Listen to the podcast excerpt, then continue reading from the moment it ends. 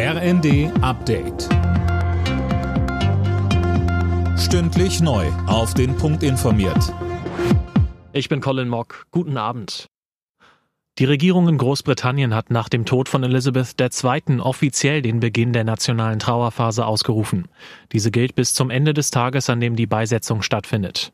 Mehr von Philipp Rösler. Das Begräbnis wird voraussichtlich am 19. September sein, also übernächste Woche Montag. Für König Charles III. und seine Familie gilt übrigens eine längere Trauerzeit. Sie endet erst eine Woche nach der Beerdigung der Queen. Bereits ab Montag wird König Charles III. zu einer Trauerreise durch das Vereinigte Königreich starten. Am Dienstag wird der Sarg der Queen nach London gebracht. Ab Donnerstag ist sie dann im Palace of Westminster aufgebahrt.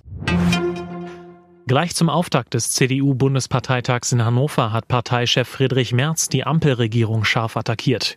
Das Land leiste sich gerade eine der wohl schwächsten Bundesregierungen aller Zeiten, sagte Merz. Und weiter? Ja, wir werden auf diesem Parteitag auch über uns selbst sprechen.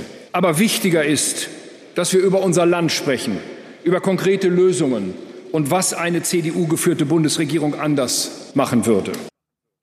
Noch bis morgen will die CDU über verschiedenste Themen diskutieren, wie eine Frauenquote in der Partei. Als Reaktion auf die ukrainische Gegenoffensive schickt Russland militärische Verstärkung in die Region Kharkiv. Russische Medien sprechen von gepanzerten Fahrzeugen und Kanonen.